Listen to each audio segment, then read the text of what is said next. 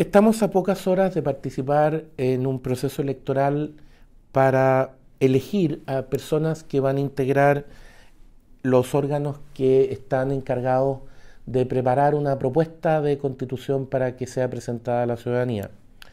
En ese contexto, seguramente está dando vueltas, y usted la ha oído o se la ha planteado quizá, la pregunta de por qué importa la constitución. ¿Por qué personas comunes que no ocupan cargos públicos, que no ocupan cargos de poder, diría uno, pueden estar interesadas en qué es lo que dice la Constitución, en qué es lo que hay en ese texto, en esa ley más grande, como suelen decir algunos más importante? Eh, probablemente usted ha oído varias respuestas en este sentido en los últimos días y quizá en el proceso anterior, el que culminó en el plebiscito de septiembre. Eh, a mí me gustaría detenerme en una de esas respuestas, y es la que dice que la constitución importa y mucho porque en ella están contenidos aquellos mínimos que nos permiten perder una elección. Eh, sí, no lo dije mal, es los mínimos que nos permiten perder una elección. Usted me puede decir eso es contraintuitivo porque a las elecciones, como a todas las competencias, se va a tratar de ganar, se va a tratar de hacer honestamente y, de manera limpia lo mejor posible para tratar de ganar. Sí, pero es muy importante para el funcionamiento del sistema democrático que uno esté dispuesto a perder. Y eso significa aceptar que el resultado negativo, el que no se quería, la victoria de aquel candidato, de aquel grupo por el cual uno no votó, no es insoportable. Eh, ¿Qué pasaría, piense un momento, si yo le dijera que va a participar en un proceso electoral en que si usted pierde, al día siguiente del resultado, entonces usted va a ser privado de su vida porque lo van a fusilar, o si usted pierde, usted va a ser privado de todos sus bienes, o si usted pierde, usted va a ser privado de su libertad y convertido en esclavo. ¿Participaría? ¿Estaría dispuesto? Bueno, si la democracia tiene, como se ha dicho tradicionalmente, entre sus méritos el excluir la utilización de la violencia de la política y por lo tanto permitir que las decisiones políticas se adopten contándonos, por decirlo en términos simples, y no matándonos, eso, el que ese mecanismo opere, supone un fondo garantizado, un cierto conjunto de mínimos que nos permiten a todos aceptar que, gane quien gane, el resultado no es insoportable. Podemos vivir con él. Cuando eso desaparece, entonces la democracia empieza a estar en grave riesgo, porque esa garantía es la que permite que el sistema funcione. Bueno, la constitución opera garantizando eso. Esos mínimos son los que están en la constitución. Eso es lo que me permite participar en el proceso, porque tengo la confianza de que pase lo que pase, gane quien gane, pierda quien pierda, esos mínimos van a seguir ahí. Eh, usted sabe que uno de los primeros documentos en la historia de Occidente que se cita como documento constitucional, probablemente el más antiguo, que es del siglo XIII, es la Carta Magna Británica. Ese instrumento surge a partir de un momento en que se da cuenta la comunidad representada en ese momento por la nobleza de que tienen un rey que está actuando arbitrariamente y necesitan controlarlo. No se trata de terminar con la monarquía, no se trata de decir que ese rey es ilegítimo, no se trata de desconocer que se requiere poder y autoridad, no se trata de, que se de reconocer que se requieren ciertas capacidades de fuerza, no, se trata de controlarlas.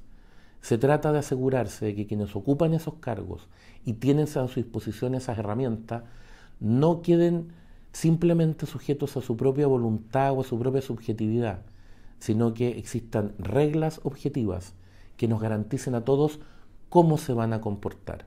Y que por lo tanto sepamos, los demás, las personas comunes, quienes no tenemos esos cargos, qué debemos esperar del comportamiento, más allá de quién ejerce ese cargo. Esto es tan antiguo como los planteamientos de Aristóteles, en el sentido de que es mejor ser gobernado por reglas o leyes que por hombres o personas, no en el sentido de ser gobernado por reglas objetivas, generales, permanentes, que se aplican a todos por igual, antes que por subjetividades o quereres variables de personas que pueden ir cambiando de opinión, pueden ir actuando de maneras distintas y por lo tanto no dan esa misma garantía. Por ende se trata de establecer mínimos, como decía, que se aplican a todos, a mis amigos o a mí, si es que entramos al gobierno, y a mis adversarios cuando ellos son los que gobiernan. Por lo tanto, son reglas que están pensadas no para favorecer a determinado sector si gobierna, sino que para favorecer el que esos cargos de poder estén sujetos a control. Equilibrio, control. Capacidad de actuar para que puedan cumplir con sus roles, pero control y equilibrio, independientemente de quién los ocupa.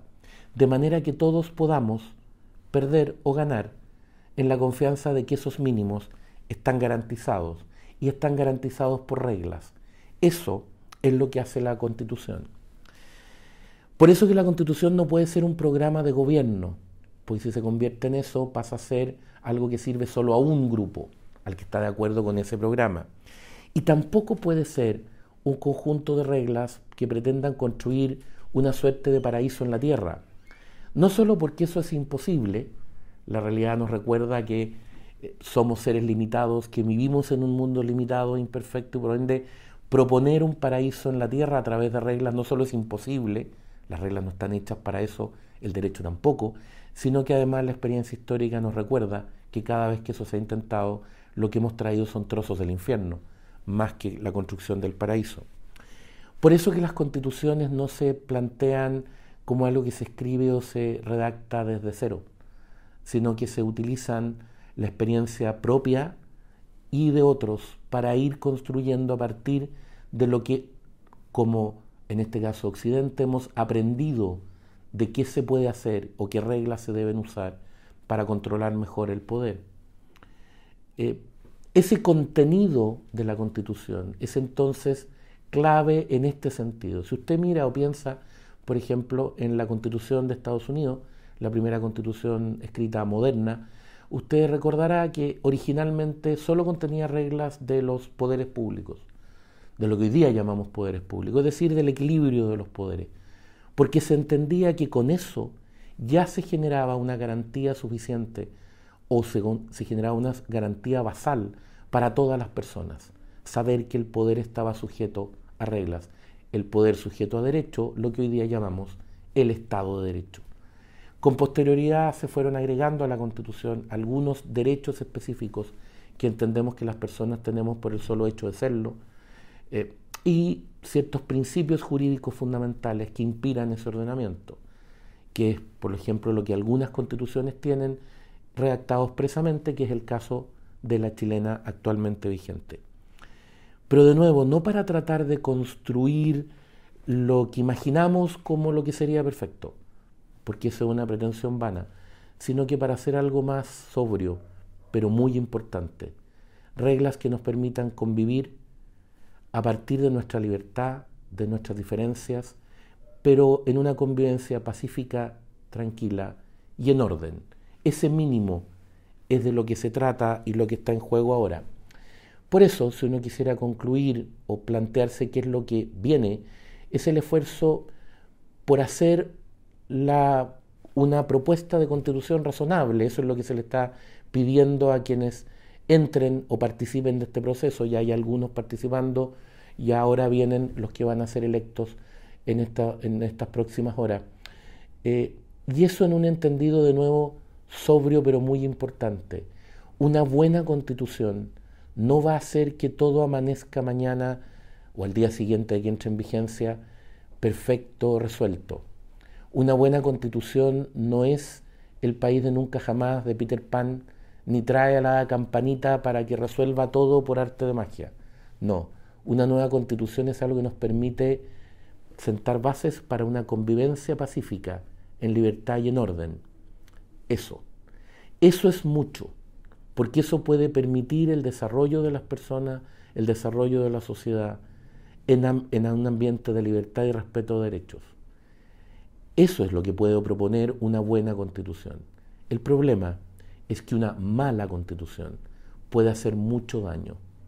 La historia enseña que experiencias de malas constituciones pueden dañar no solamente a un grupo, sino que pueden dañar lo que los países han construido en el tiempo, lo que tienen construido, y pueden generar un perjuicio muy grande hacia el futuro. No hay que olvidar entonces que un proceso de esta naturaleza debe ser asumido con sobriedad y con cuidado, teniendo presente que los frutos positivos son acotados, la convivencia pacífica, en orden, en libertad, como decíamos antes, y el riesgo de hacer algo mal es muy grave. Una mala constitución puede dañar mucho a un país, a lo que ha logrado y a todas las personas que viven en él y a las que vendrán en el futuro. El libero, la realidad como no la habías visto. Haz que estos contenidos lleguen más lejos haciéndote miembro de la red Libero.